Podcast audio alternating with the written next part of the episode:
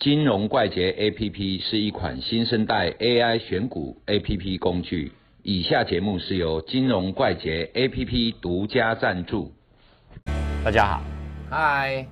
我们都知道阿鲁米，我们都知道哈，每天。都知道阿鲁米，不是的，大家都，我们都知道，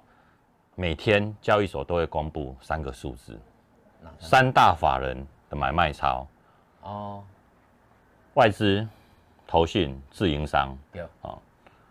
外资跟投信我们比较常讲嘛，都讲过了嘛。好，那我们接下来谈一下自营商，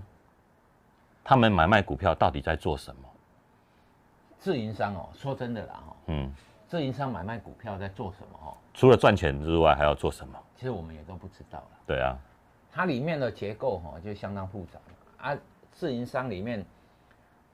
它可能权证避险的，哦，信金部，占大宗嘛，衍生性商品部，然后本身有部位在处理的，譬如说嗯。啊，他们研究报告看哦看好台积电啊就买台积电，那纯粹自营，哎纯粹自营的，嗯，啊还有一些就是譬如说承销啦干什么东西的，他包销的股票调对节，包销的股票，然后反正里面有五花八门，嗯，好、但是我们绝对很难去思考这种自营商到底他对于这只股票买超是为何。嗯。可是大部分我们可以去做这样理解，它主要还是除了自己的自营部位以外，因为自营商本身就有公司的钱嘛，对。那，你公司的钱本来就要有想要有更多的收益，嗯。啊，更多的收益就觉得哪一只股票好，赌单边，嗯，好、那譬如说有一些，哎、之前还有那种做做个股选择权的，嗯，好、那个股选择权要成交量很少，很少很少，可是在国外像个股选择权很大，嗯，CBOE 的。哎，，那那这个东西 CBOE 的个股选择权，嗯。那就会有很多的很大量的避险单，对，啊，像台湾呢是主要还是来自于权证。嗯。那、我们可以看，从前呢，权证呢就是大概都是认购权证，嗯。好、啊，认购权证呢，要是股票上来，你就会买很多股票去避险嘛，啊，这种避险，就第二天股票要掉下来，你要把这些股票卖掉，卖掉。所以你的避险的成本，成本很高，啊，他现在自营商都有学聪明了，他要发权证啊，就一边发认购，一边发认售，那我两边就类似 Delta neutral，嗯。哦，就是呃，那怎么翻译？Delta 的中性，Delta 哦，我们之前有讲啊，这就是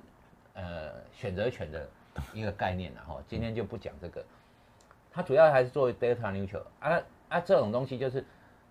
呃认购跟认售自己会对锁，嗯，可是呢跑太远的时候，它还是要避，它还是要避啊，类似我们哦。C call C 就 put 是这样，伽马风险嗯。啊，所以这时候它进场去避险避掉这个伽马风险的时候，它还是会有调节，嗯。所以量会变小了，对。哦，因为那个，net 掉的 net 掉多出来的部位了哎对，对对，主要还都是 net 掉了嘛，嗯所以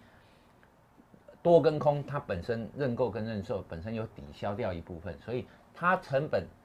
的一个调控的一个成本啊，避险成本就降低了，降低，好、啊，所以如果用这种角度来看，当一只股票跑很远的时候，它才需要出来弄对，啊，这种东西就是其实它的调控对于个股的买卖超是跟他发行的衍生性金融商品是正相关的。嗯如果发的很发很多，那那可能就相关性很高，就是说一次他发了很多认购，然后或者认售售啊，往一边跑的时候你锁不住了，就要买很多股票去避险啊。像这种就是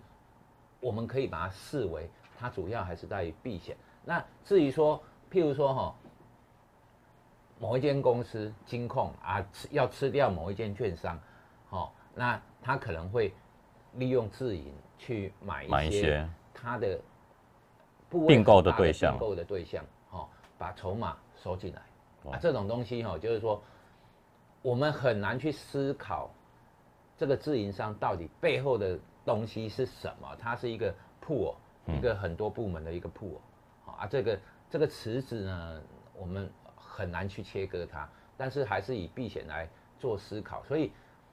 为什么我们讲三大法人，就是你不要去思考自营商，嗯，因为你也不知道他是干嘛，好、啊，所以主要呢三大法人就是看外资、看投信。啊，自营商就尽量不要去理他，嘿，大概是这样。好，谢谢阿鲁米。拜拜